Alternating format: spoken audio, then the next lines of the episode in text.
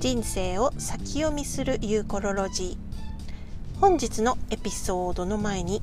もちろん宣伝をさせてください。2021年3月に始まりましたユーコロロジー。オンラインサロン。未来をね先読みするオンラインサロン。ユーコロロジーというのが、えー、始まっております。まだねサイトも見てないという方はぜひぜひ、えー、ユーコロロジーのオンラインサロンの方へウェルカム、えー、月額2200円で、えー、4つから5つのワークショップおよびグループ鑑定など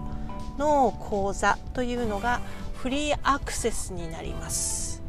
アーカイブで動画これまでの講座の動画も録画されたものが見れますしそして何より毎月のグループ鑑定。そしていきなり行われるゲリラ鑑定なども月に1回から2回行っております。そしてですねこれまでずっと2020年からやっていたお話会。そして2021年に願望実現のお話会ですね。引き寄せの話をメインにしたお話会を月に1回やっております。それもオンラインサロン内で行っていくことになっています。それに加えクリスタルの会。私と、まあ、私がメインでお話はさせていただきますがゲストの方を呼んでクリスタルや宝石鉱物に関するお話をするクリスタルの会。そして植物の会というのもございます。植物の会は、えー、園芸コーナーでですね十何年以上も、えー、働いてこられた経験のある植物のアドバイザーさん山田美沙先生をお迎えして植物のあれやこれやについて質問にお答えいただいたりそれからディスカッションを行ったり、えー、していきたいと思っております。観葉植物野菜、えー、ね、庭で育てる草花、えー、お野菜果物なんかいろいろな植物に関することをみんなで学んでいきたいと思っております。それは、え毎月第4水曜日に行われます植物の会。そしてもう一つ、えー、もう二つですね、ヨガ部というのも立ち上がっています。月に1回、ヨガに関連すること、ヨガ、アーユルベーダ、瞑想、それからヨガ哲学に関する、ヨガに関することをトピックに、えー、月に1回お話ししていくというワークショップです。私が、えー、ファシリテーターとしてヨガの先生それから瞑想の先生アイルベーダのプラクティショナーさん。そういった方々ヨガに関するあれこれに関わっている人たちを呼びしてヨガの話をしたり瞑想したりしたいと思っています。そして エコライフスタイルの会というのもあります。これは私が住んでいるバイロンベイの、えー、名物のねお友達であったりえー、バイロン・ベイのライフスタイルについてご紹介をさせていただいたりはたまたサーフカルチャービーチカルチャーといった、えー、こうねライフスタイルっていうのをこう中心に人生を楽しく豊かに生きている方々のお話を聞いたりする回です。そして新月の回。満月の会ということでせっかくね先生術師として活動しておりますので月に関してのことも私お話ししたいなというふうに、えー、思っております。毎月1回新月毎月1回満月。その日に45分間のお話月に関するお話と瞑想というのを行っております。そういう感じで、えー、内容盛りだくさんなんですけれども月額2200円でこれらの、え、植物の会クリスタルの会エコライフスタイルの会願望実現のお話会ゲリラ鑑定グループ鑑定全部が受けられるというお得な会になっていますのでぜひオンラインサロンユーコロロジーへご登録いただければ幸いです。ということで本日のエピソードへどうぞ。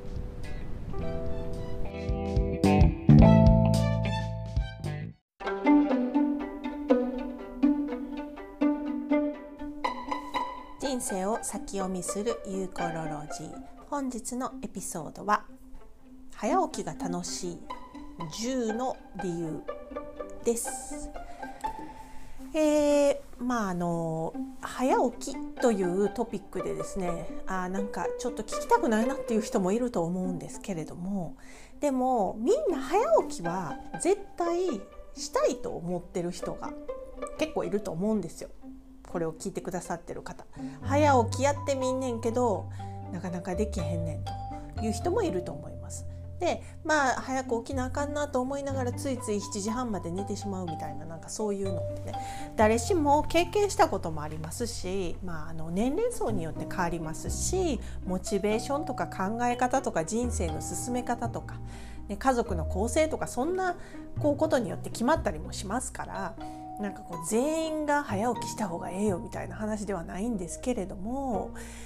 しかしながら、まあ、やっぱりあの朝活とかなんか最近近年では言うんですか？日本では。であの 2000, 2000年代2010年ぐらいかな？なんかこうあの5時起き5時台に起きる人のことを「ゴジラ」とか4時台に起きる人を「よじら」とかって言ってたそうですよ。でそれで言うとですね私よじらでございましてねでそのよじらっていうのもまあ私は、えっと、4時台にあの起きてます大抵4時過ぎ4時10分ぐらいにセットしたりそれまでに3時台に目が覚めてしまうっていう、まあ、中年によくあるあるの目覚めてまうねんって。なかなか寝れへんねんっていう、まあ、あのカテゴリーに入っているというのもありましてですね。まあ私は4時らなわけですけれどもあの4時にあの起きるっていうことは、まあ、私の完全なるこう好みの問題であのやっております。であのにしかしながらですねもしかすると早起きちょっとしてみたいねんでもなかなかできへんねんっていう人にもしかするとインスピレーションを与えられるかもしれないので私が早起きが楽しいな調子ええなって思うその理由についてちょっと今日は話をしてみたいなっていうふうに思ったわけです。はい、でこのあのよじらを始めるきっかけになったっていうのがですね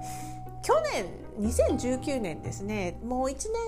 年半ぐらい経つのかななんか私の旦那さんはえーと、去年の年末ぐらいに転職をしまして今は、まあ、エコハウスというかあのサステイナブルなエコな住居を作るこうあの建設業者みたいな人になったんですけどもその前はあのタグボートのドライバーっていう仕事をしてました。でタグボートのドライバーって何っつったら、まあ、あの港とかにですねなんかすんごいでっかい 200m 級のタンカーとかが入ってきた時に自分でパーキングできないんですよね。だからその自分でパーキングできないのでそれをこう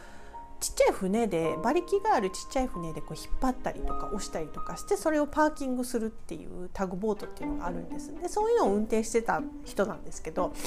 もともと海が海のそういう仕事してた方なんですが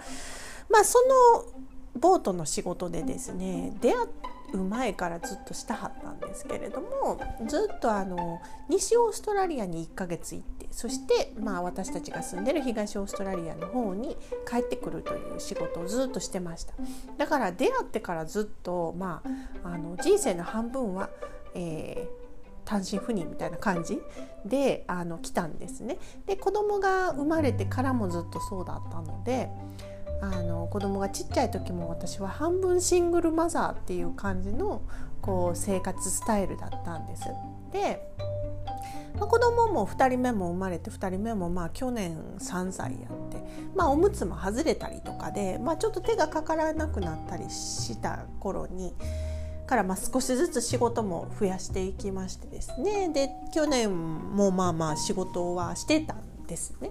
でその仕事しながらもあの旦那さんがいない時っていうのはやっぱりまあ子供が週に2回かなこちらではデイケアといってまああの保育所とか保育園みたいな場所があるんですけれどもそれに週2回行ってたんですね。で週2回では仕事とかっていうのもなかなかこう集中してできず、まあ、用事で取られたりとか自分の時間も大切だしっていうことで割とあの夜に自分仕事をやったりとかしてたんですね。子供が寝た後にまああの旦那さんもいない時はね。あの全部家事も済ませて、まあ、済ますっていうほどやってませんけどねあの家事も終わらせてそこからまあメメール返したりとかそれから調べ物をしたりとかブログを書いたりとかっていうことをまあまあしてたんです以前は。で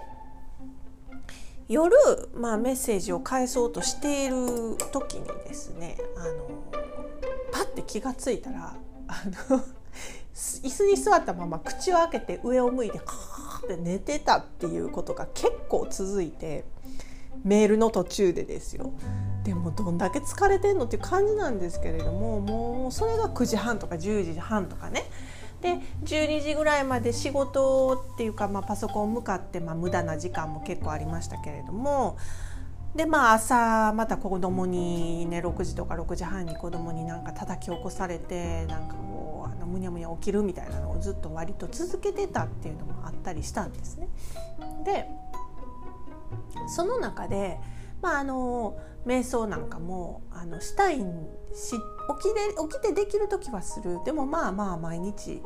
なんかそんなにがっつりしてるわけではないみたいな時期もやっぱり子育てとかその母乳をやってたっていう時もあったので。まあ、なかなかランダムにその辺りは自分にちゃんとそういう時間を作ってあげれてなかったっていうのがありました。でそこからですねもうその夜になんかこう口開けて寝てるっていうことに関して私がその仕事をするっていう時にこうそんな眠たい状態でメールを送ったりとかなんかしてる場合じゃないなっていうふうにすごく思ったんですね。こんなに疲れてる状態で人とこうお仕事っていうのは、うん、なんかまあ失礼だというか少しなんか自分の中でそれちょっと納得できない仕事の仕方だなっていうふうに思ったんです。でそこで分かったと朝起きてやれば子供も起きてないしいいんじゃないかって思い始めたわけです。でまだまだ子供が一緒に寝てとかって言うたりするような時期だったし逆に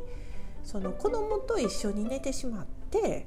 朝早早く3時とか4時に起きるのはどうだろうかって思い始めたんですね。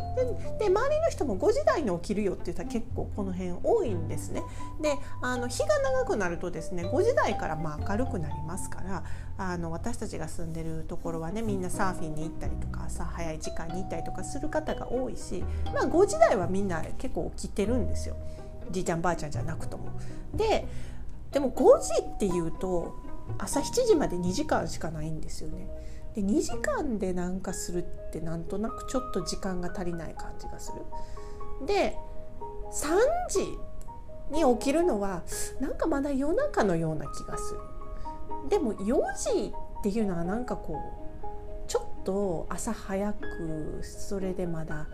時間の余裕がありそうやなみたいな風に思えるような感じやったんです。だからとりあえず4時に起きるっていうことをしてみようと思って始めたのがきっかけだったんですね。長いあのまちょっと長くなりましたけど。だからまあそこから4時らになりまして。でまあ4時らも4時らでまああの勝手に目覚めるっていうのはあるんですけどね。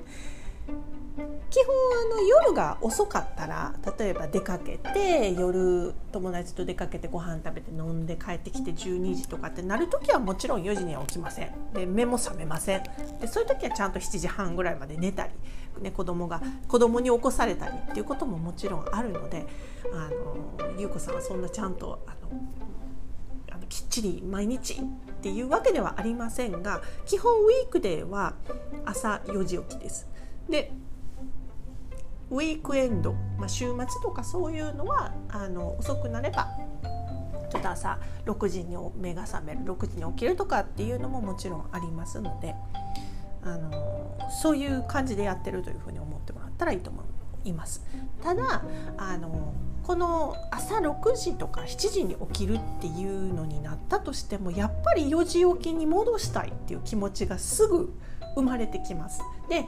実際4時起きの方がやっぱり体調もいい気分もいい心も整ってる感じがするってやっぱり思うんですね。でメディテーションも1日の中で、まあ、1回必ずどっかやるっていうのはまあ私あるんですけれども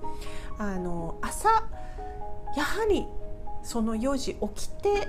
瞑想するメディテーションするっていうのがやはり一番あのクオリティは高いです私的には。であのどんな理由だってもいいと思うんですね私は。ただ瞑想をこうしっかりとやりたかったメディテーションを、まあ、そのさっきのあの仕事をね朝のその時間にやりたかったっていうのと瞑想をその朝のあの静かな時間にやりたかったっていうのもすごく大きな理由だったなというふうに思います。はい、で、まあ、あのせっかくなんでまた10項目にしてみました。で早起きが楽しい10個の理由っていう私の、ね、岩崎優子の早早起きが楽しい10個の理由をちょっとのあのシェアしたいと思います。でまずナンバーワン。まずあの4時に起きて私が一番あのありがたいと思うのがもうあの完全なる静寂です。静寂。もう超サイレンス。あの日の出前が一番静かだとかあの暗いとか言いますよね日の出前が一番暗いとかっていう表現ってありますよねもうまさしくそれで日の出前が一番音がしないっていうことがこうやっぱり4時に起きると分かるわけです。であの私たちが住んでるとこってすごくあの自然保護区にあのタウンハウスって言って、まあ、普通の住居なんですけどね町家っていうか町のブロックなんですけれども私たちのその住んでるこの通りっていうのがえー、まあ道路を挟んでお向かいさんはいるんですよ。でお向かいさんずつの後ろは自然保護区って言ってこうあの家建ててはいけないっていうところなんです。で私たちのあの家の裏っていうのはちょっと芝生みたいな感じになっててその向こうにあるお家から多分などのぐらいかな50メーターぐらい離れてるのかな？もっとかな？なので、まあ、の全然住居は近くないんです。でお向かいのお家の裏も森なんですねだからあの非常に自然に囲まれた場所なんですけれどもすごいおびただしい数の鳥が結構いてで朝はもうあのうるさいぐらいなんですね。で夜になるとあの夜行性のカエルとか今の時期すごくカエルが「バーバーバー」とかって言ってうるさいんですけどあのいろんなこう動物の音とか騒がしい感じの音が聞こえるのはやっぱりこうちょっと夜が始まってからになります。でその朝方のその朝の時間にカエルが鳴くとかっていうのもないですしその4時ぐらいっていうのはまだ鳥が寝てる時で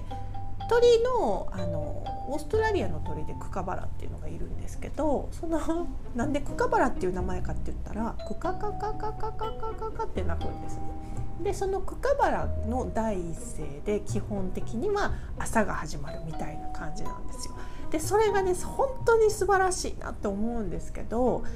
もう超完全なるサーカディアンリズムっていうか地球の時間ですよね。もうあの朝5時ぴったりぐらいにあのクカバラが鳥が鳴くんです。で1年の中で10分ぐらい前後差があるんですけど多分それはこう太陽のこう前後差っていうか1年間ずっと同じぴったり同じ時間っていうのではなく若干の誤差みたいなのがある。っていうのは多分その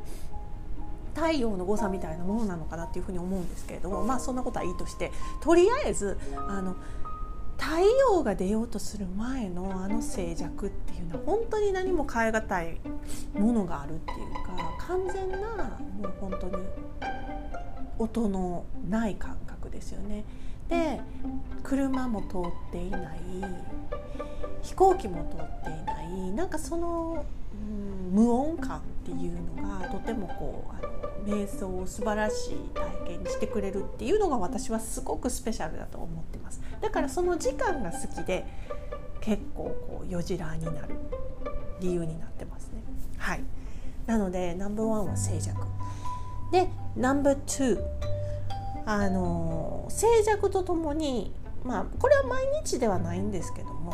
なんか頭の中に何にもない起きて何にもないリセット感みたいなのをすごく感じられます。でこれあのなこれちょっと表現が難しいんですけど朝6時とか7時とかに起きるとなんかこうあのすっきり「おはよう」みたいな感じっていうかあの眠たいっていうところから始まる感じが私はするんですね。で眠たいんですけどなんかこう頭の中はすごくクリアになった感じがするっていうリセット感をあの私は感じてます。でそれとともにですねえー、っとなんかこうリセット感があるがゆえに例えば本を読んだりとかするっていう時間にする時もあるんですね。そうするとすごくあのすんなり言葉が理解できる、まあ、私があの一日を通してアホになっていくのかもだけなのかもしれないんですけど夜寝る前に読む本と朝起きてすぐ読む本って全然なんか理解度がちゃうんですよ。ね、だからもう多分ねなんかあの一日のこう中でどんどんアホになっていってるんでしょうね私の場合は。だからなんかこう朝一で本を読むとちょっとこうあの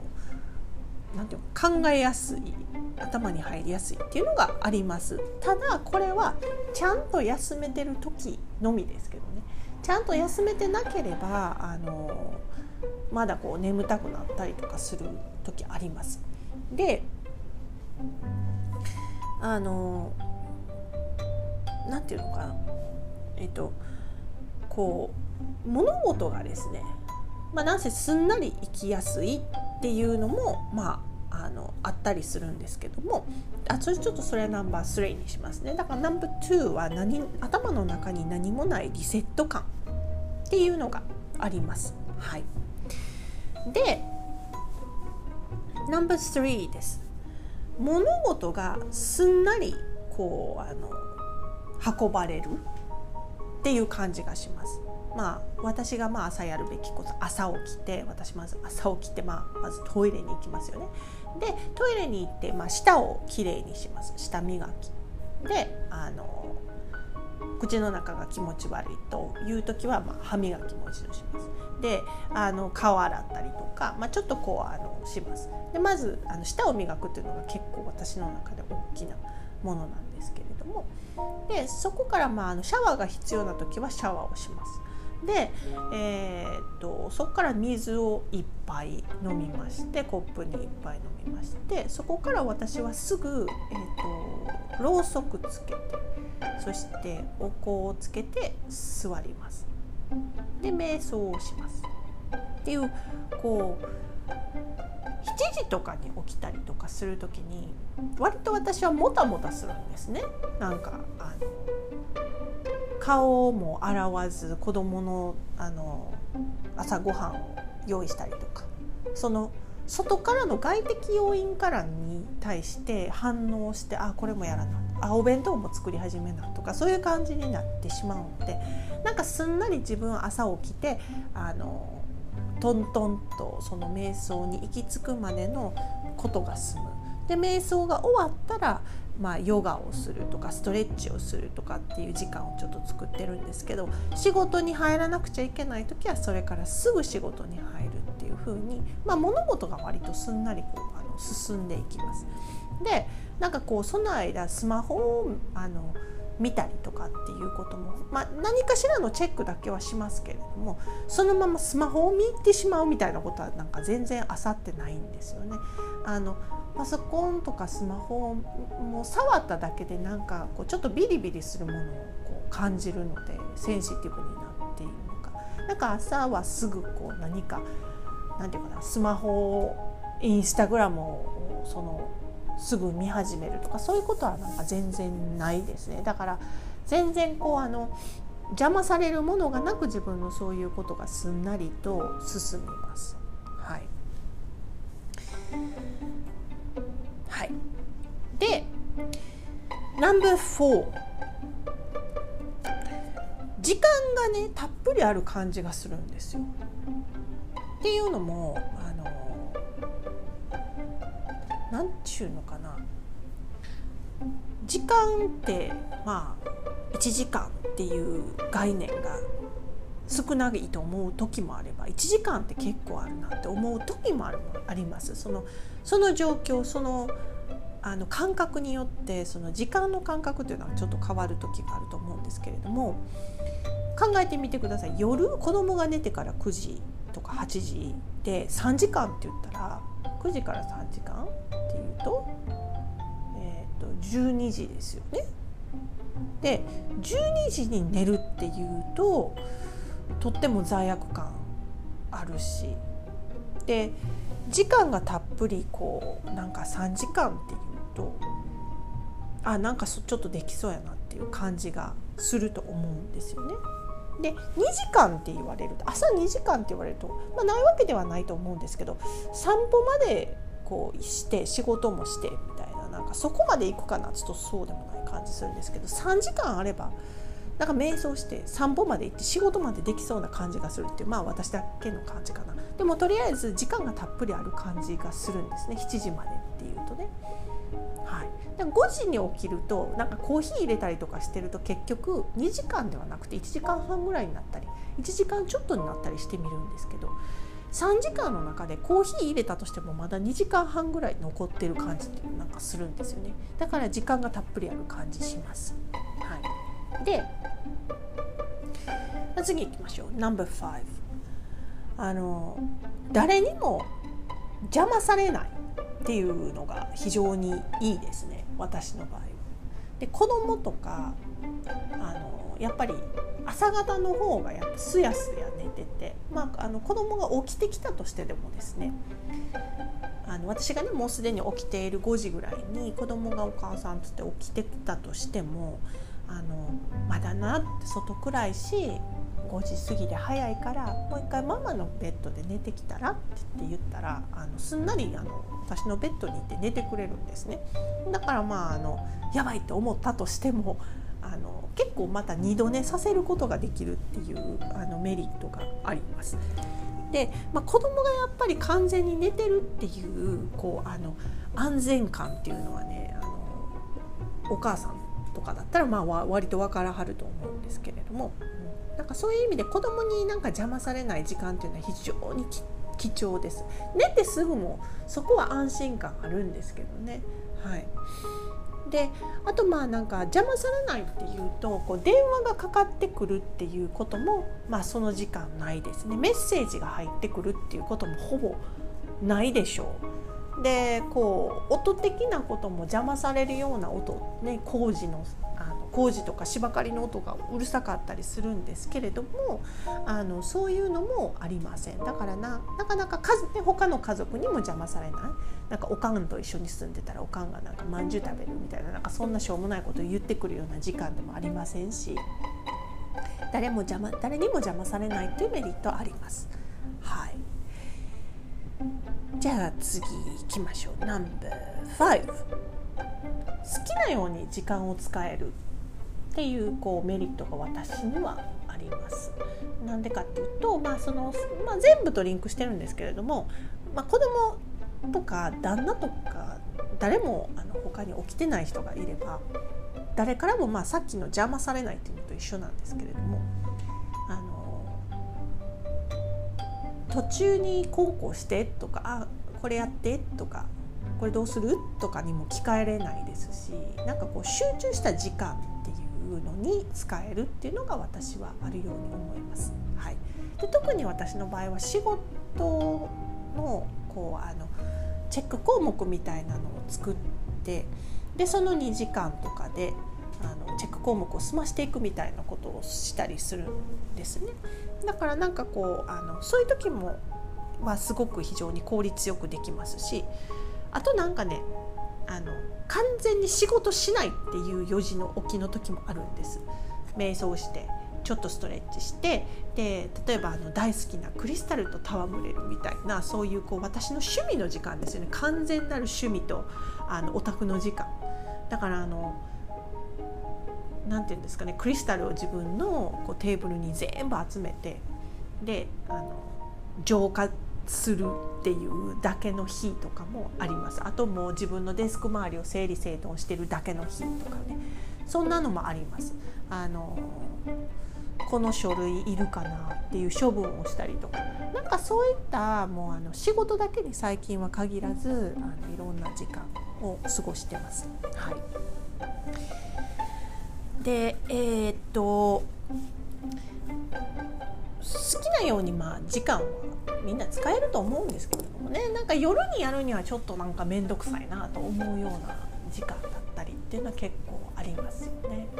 で私まあその最近あの趣味に関してちゃんと自分の時間を取ってなかったりっていうのがあるのであの自分の趣味のことをする時間っていうふうにその朝の邪魔されない時間っていうにしたりします。はい。6でした。で、えー、っと次行きましょう。ナンバー7。で、まあ、さっきも話しましたけれどもこれ同じことかぶってますけど夜更かしと違って罪悪感がない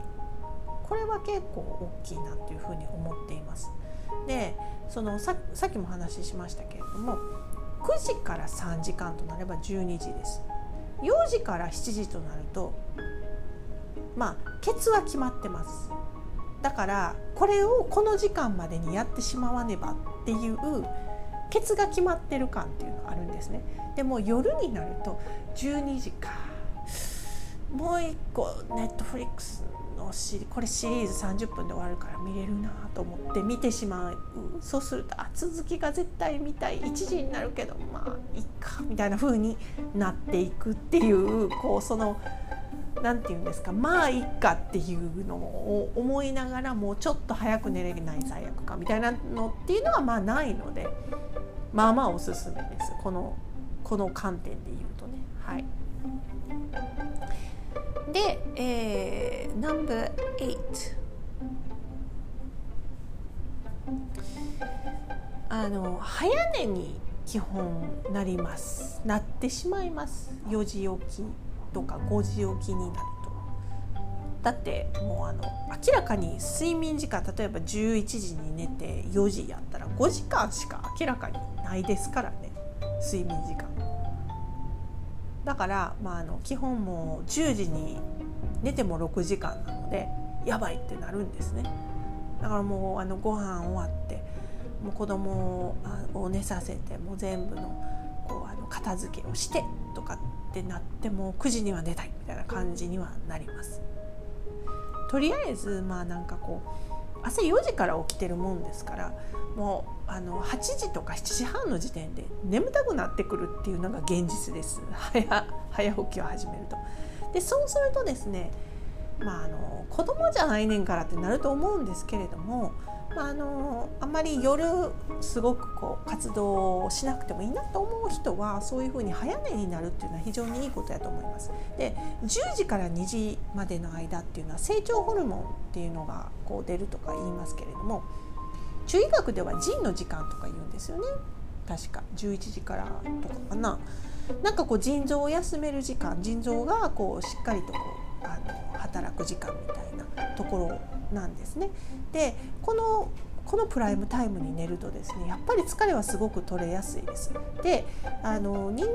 の睡眠って10時から2時までっていうのが基本こうあの深く寝る時間になってそれ以降はなんだかんだ言って眠りが浅くなるっていうのがあるみたいですね。で特にまああの私のようにですね中年もあの過ぎてきますとですね2時とかからなかなかそのうん眠りが浅くなってそれ以上深くなるっていうことはないようです。まあ、なのでねこうあのそれまでのこの4時間をしっかりと私の場合は寝てれば体の調子は非常にいいっていうことが最近自分調べで分かってきてます。はい、早寝になるかなりなってきます。でその分あの例えば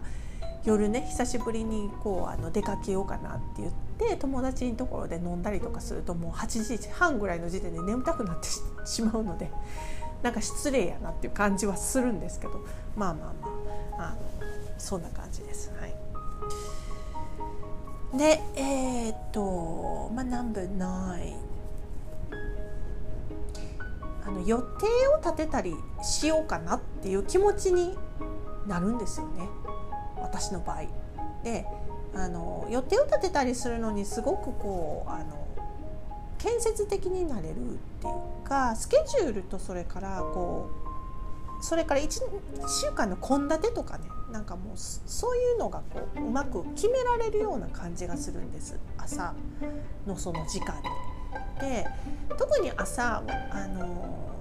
今日は何する必要があるかなっていうふうに箇条書きにしたりとかするとそれで一日結構有効的に使えたりするんですよね。でやらなくてはいけないことややりたいことやそういったことを全部、まあ、私の場合は手帳に全部書き込んでみたりっていうことをあのしています。で、まあ、それとは別に、えっと、項目が多い時はあの裏紙みたいなのに今日やらなあかんことみたいな感じでバーッと書き出してで1日通してそれにあのチェックをしていくみたいな感じのこともしたりします。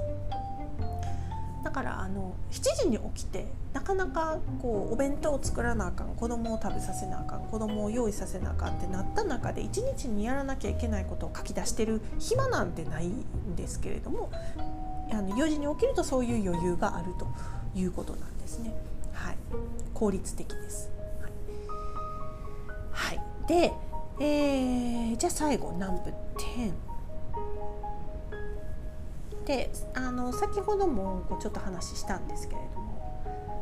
まあ、なんせ頭に吸収しやすい頭に入りやすいなんかこうあの頭がクリアになっている分こ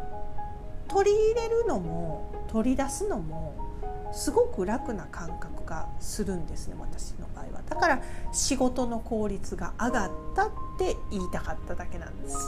で仕事と生活のこうあの効率が非常に上がったっていうところから私はこのよじらがやめられなくなったっていうのがありますね。はい、なのであの頭に入りやすいっていうかこうあの効率の問題なのかな。入りやすい出やすいっていうことで。でこう年齢を重ねてくるとですねやっぱり無駄なものもいっぱい蓄えてきてるような感じがします。だから感情のリセット体のリセットそれから精神のリセットみたいなのもこう若い時よりも頻繁に行っていく感じが必要な感じがあるような気がします。であのー、これ私もちょっと今日今日明日ぐらいからやりたいなと思ってるんですけれども私の仲いいお友達がですねなんか2週間ぐらいこうあの旅行に行っててで帰ってきてからちょっといろいろあの暴飲暴食というか食べ過ぎたりとかいろんな美味しいものいっぱい食べたから夜断食やってんねんっていう話をされてで夜だけ食べないっていうのも、まあ、やっぱり体のリセットですよね。でそういったこうリセットなんかを積極的にしていけるような余裕も出てきましたし出てそうでそういうこうリセットしていかないとなかなかついていけないような私も年齢とかこう状況になってきているっていうのもありましてでそんなのも含めてですねあの精神のリセット体のリセット心のリセットっていうのをお話を考えたりする上でもこう早起きをすることによってなんかリセットがしやすくなってきたなというふうに感じております。はいということでまあざざっと私がまあ早起きが楽しいなと思っている早起きをこうあのおすすめしたい理由みたいなのをこう話をしてみました。まあこれが全員に当てはまるかそれでもやっぱり朝起きれないわっていう人もいると思います。であのそういう時は全然ゆっくりすっきりとするまであの寝るということをしてそしていい時間に起きるっていうことをこうしてハッピーであれば私は100点じゃないかなというふうに思いますので、まあ、あのこのこういう話を聞いてやってみようかなと思われた方は是非おすすめです。というわけで、まあ、今日のトピックエピソード「早起きが楽しい10の理由」でした。では皆さん今日も Have a great day!